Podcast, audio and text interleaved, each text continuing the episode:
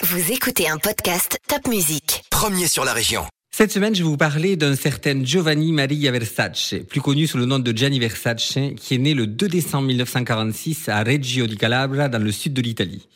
Le flamboyant Gianni Versace euh, apprend la couture très tôt euh, auprès de sa mère, qui possède un atelier de confection euh, dans ce même sud de l'Italie. Il démarre vraiment sa carrière à Milan quand il a 26 ans, après avoir fait des stages à Paris et à Londres. Euh, il débute alors comme styliste et dessinateur indépendant pour différentes maisons de prêt-à-porter milanaises comme Jenny Flowers. Euh, c'est en 1978 qu'il crée la société Versace avec son frère Santos et sa célèbre sœur Donatella Versace. Il a une vision bien particulière de la mode pour cette époque-là. Elle est opulente, luxueuse, voyante, baroque et très très colorée. Le style Versace est particulier, il faut vraiment l'aimer. Mais la consécration arrive dans les années 90.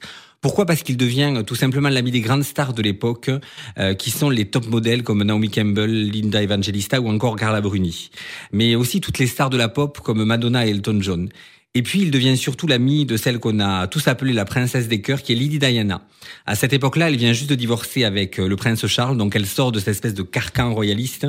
Et euh, ils travaillent tous les deux à créer cette image de femme fatale et belle qu'elle entretiendra jusqu'au bout. Euh, grâce à lui, elle devient aussi cette star internationale, cette femme qu'on a tous connue et qu'on a tous beaucoup aimée. Euh, Gianni Versace, c'est un créateur, mais c'est aussi un homme d'affaires très aguerri, car en plus de ses collections de haute couture, il crée des collections de prêt-à-porter hommes ou femmes, comme Versus, des collections de jeans, comme Versace Jeans Couture, mais aussi des parfums, du mobilier et des objets décoration. D'ailleurs, c'est un des premiers à créer des espèces de multinationales euh, où il n'y a pas qu'une seule marque, mais plusieurs marques, euh, parce que ça permet de s'adresser à tous les adeptes, fortunés ou pas, euh, pour le coup, de, de tout ce qui aime ce style et cet art de vivre opulent, qui est vraiment typique des années 90. Euh, les codes de la maison Versace, comme dans toutes les maisons de couture, il y a des codes. Vous imaginez bien que ces codes-là sont flamboyants comme ce créateur. Il y a d'abord son emblème, euh, qui est cette divinité grecque appelée la Méduse. Euh, si vous connaissez la légende, c'est celle qui pétrifiait les hommes grâce à ses cheveux en serpent. Donc on imagine déjà l'influence forte de la Grèce. les frises grecques aussi, les fleurs, l'or, euh, les couleurs multiples et les corps dénudés, ce qu'il adorait montrer dans ses publicités des corps d'hommes et de femmes assez dénudés, qui étaient photographiés par le maître en la matière de cette époque-là, qui était Bruce Weber. Chanel disait euh, qu'avant de sortir de chez soi, il fallait s'arrêter devant son miroir et retirer quelque chose de sa tenue. C'est Versace, on peut dire que c'est vraiment le contraire. Quand vous arrêtez, quand vous sortez de chez vous, que vous vous arrêtez devant votre miroir, ben rajoutez des bijoux, euh, quatre ou cinq objets et ce sera parfait. Euh, Versace en 92 décide d'acheter la Casa Casuarina, qui est un bâtiment historique de Miami Beach. Euh, et là, c'est le quintessence, c'est la quintessence de son style euh, qui prend place dans cette maison. Il la refait entièrement. Euh, c'est un, c'est un palais euh, byzantin, romain, grec, enfin tout ce que vous pouvez imaginer comme opulence. La piscine est hallucinante avec des jardins luxuriants, des temples grecs euh, et une frise au fond de la piscine qui est absolument incroyable. Euh, je vous montrerai tout cela euh, sur ma page Facebook, euh, euh, toutes ces photos absolument incroyables parce que c'est vraiment à découvrir. Et puis malheureusement, ce, ce, succès est coupé en plein vol puisqu'il meurt assassiné à 50 ans. Il est tué euh, devant chez lui dans cette sublime maison à Miami Beach par euh, Andrew Cunanan, qui est un gigolo, euh, qui est un gigolo érotomane, qui était persuadé d'avoir été l'amant de Versace. Et en fait, on, l'enquête révélera qu'il ne se connaissait même pas. Euh, donc, il, il, se fait tuer comme ça par deux, deux, balles dans le dans la tête.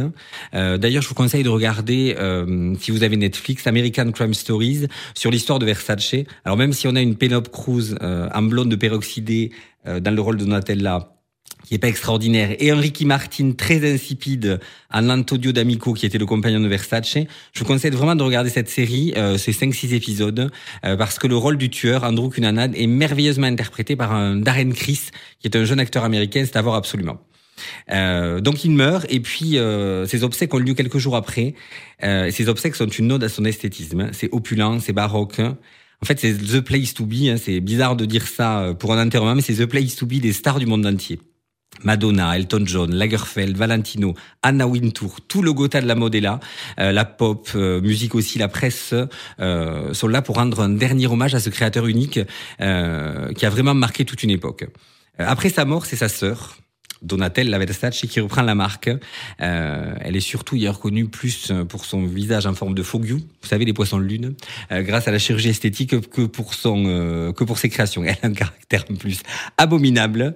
Euh, donc la marque perd beaucoup d'argent chaque année malgré des campagnes de pub très très fortes, euh, avec comme égérie Madonna ou même Lady Gaga, mais ça ne fonctionne pas.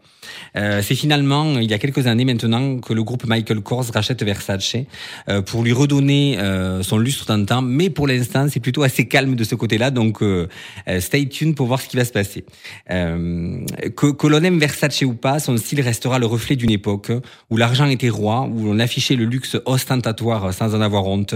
C'était l'époque de ces couples glamour et sexy comme comme et Hugh Grant, un art de vivre excentrique, un petit peu kitsch, euh, qui est à l'extrême opposé du minimalisme de Giorgio Armani, dont je vous parlerai lors du prochain podcast.